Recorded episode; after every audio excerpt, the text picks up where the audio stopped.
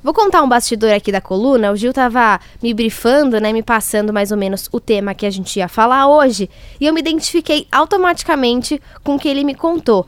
Vou fazer um relato pessoal antes do Gil explicar, então, a nossa coluna de hoje. Quando eu fui visitar o Museu do Louvre em Paris, o lugar mais visitado e o mais esperado da viagem era ver o quadro da Mona Lisa. E quando eu cheguei na sala em que fica o quadro, a sala é lotada, cheia de gente tentando tirar foto da Mona Lisa e com a Mona Lisa. Você fica meio distante do quadro, né? Você não pode chegar muito perto e não é exatamente um quadro muito grande.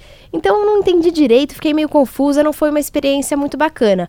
Quando eu virei para trás, eu vi um quadro gigantesco que ocupava a parede inteira. Ele era lindo, cheio de detalhes. Não estou fazendo uma comparação com a Mona Lisa, mas eu fiquei pensando, poxa, tem um quadro tão grande, tão lindo aqui atrás e ninguém olha para ele. Tá todo mundo de costas. E o Gil veio me contar que existe uma tese de um pesquisador que explica esse sentimento que eu tive que muita gente tem também, né, Gil? Um professor da Singularity University, que é aquela universidade dentro da NASA, lá no Vale do Silício, para você ter uma ideia, ele se formou simultaneamente em Harvard e MIT na sua graduação. Uau! Então ele é um pouco acima da média. Uhum. E ele desenvolveu uma tese que é chamada da Síndrome da Mona Lisa. O que significa essa Síndrome da Mona Lisa?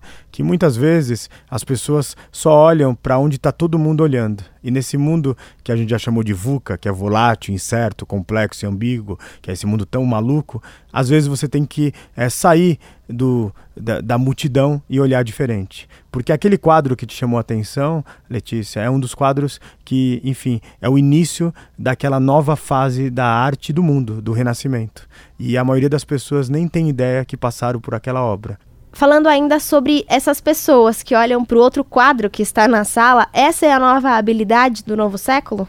Para você ter uma ideia, uma série de escolas famosas de negócios no mundo inteiro estão afastando da sala de aula assuntos como economia, finanças e contabilidade, porque isso se tornou um commodity, porque a tecnologia vai fazer isso, a inteligência artificial, e eles estão agora pensando no que é chamado de ciências da natureza colaborativa, das interações sociais e das dinâmicas humanas. Que não importa se você é formado em ciências exatas, engenharia, por exemplo, você vai ter que entender as dinâmicas humanas. Se você quiser conhecer mais sobre esses estudos da habilidade do novo século e também sobre a síndrome da Mona Lisa, você pode entrar na nossa página Revolução Band News, que você encontra no bandnewsfm.com.br.